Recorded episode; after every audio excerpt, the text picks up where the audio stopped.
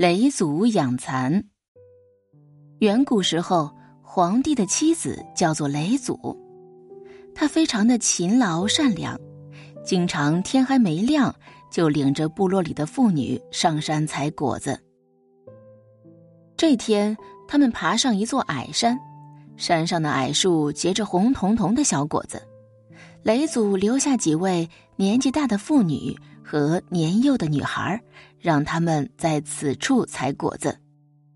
剩下的人又爬上了另一座大山，几株不算太高的树上结了不少黄澄澄的大果子。雷祖便留下几位怀有身孕的妇女在此采果，自己带着另外的妇女向另一座山上攀去。他们爬上第三座山，山上的峭壁上点缀着一些紫黑色的小果子。雷祖带着剩余的妇女开始攀上峭壁摘果子。这种果子虽然很好吃，可是太少了。雷祖决定独自一人去另外一座山上找果子。夕阳西下时，雷祖爬上了第四座山。他意外的发现，山坡的一侧，绿油油的树上全是白亮亮的小果子。啊，这下可好了，今天能采到不少果子了，明天还可以采。雷祖一边想，一边飞快的采摘果子。太阳渐渐落山了，雷祖直起酸痛的腰，看看太阳，又看看手边的果子，极不情愿的停下了手。哎呀！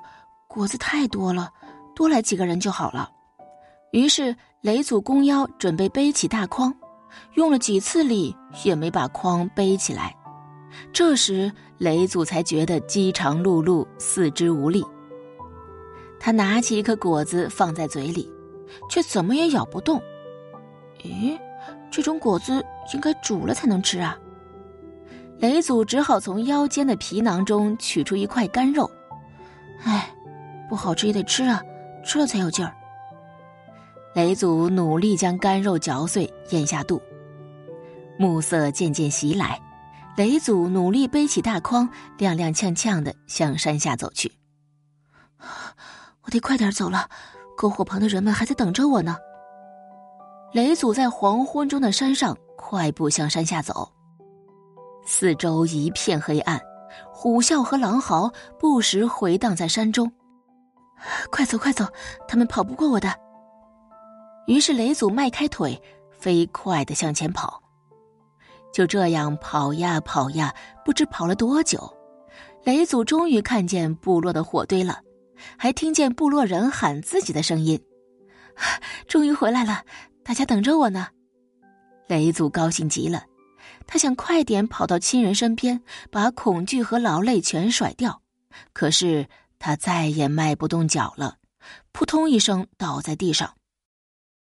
恍惚中，雷祖觉得有人向自己跑来，脚步沉重有力，亲切而熟悉。